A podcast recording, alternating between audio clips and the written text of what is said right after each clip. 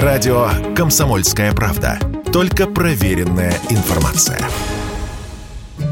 Несмотря на проблемы с логистикой и ограничениями, объемы поставок импортного вина в Россию не только не снизились за прошлый год, а даже увеличились. К примеру, экспорт итальянского вина в нашу страну в 2022 году вырос на 16%. Как сообщили в Ассоциации итальянских виноделов, в денежном выражении вино поставили на рекордные 172 миллиона евро. Италия стала главным поставщиком вина в Россию. На нее пришлось около 30% рынка. Это больше, чем у Грузии и Испании. Я напомню, что Европейский Союз ранее ограничил поставки в Россию вин дороже 300 евро. Все, что меньше, можно.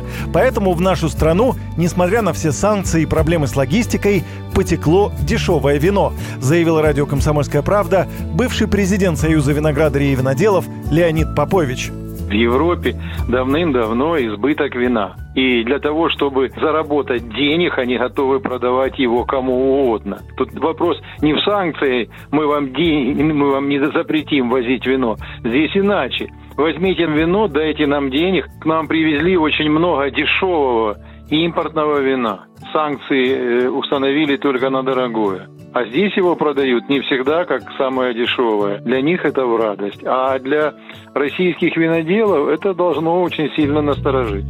Больше половины итальянских вин, проданных в России, это игристые. На этот сегмент поставок пришлось больше 91 миллиона евро. Рост за год 30%. Основную долю составила просека, объем экспорта которого достиг 48 миллионов евро, рост также на 30%.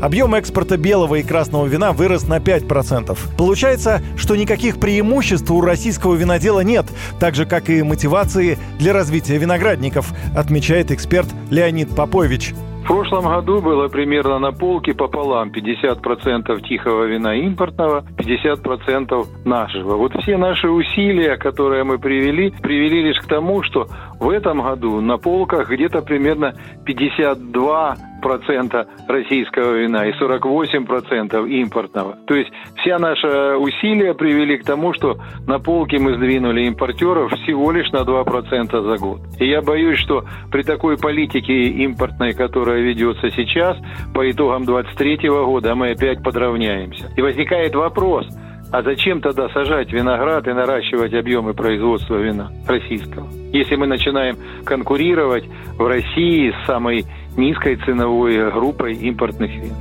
Ранее сообщалось, что самый быстрый рост поставок год к году показал Узбекистан. В 2021 году Россия ввезла из этой страны больше 200 тысяч литров вина, а спустя год этот показатель вырос в 6 раз – до 1 миллиона 200 тысяч литров. В основном речь идет о недорогих винах, которые импортеры начали активно завозить на фоне сложностей с импортом алкоголя из западных стран. Юрий Кораблев, Радио «Комсомольская правда».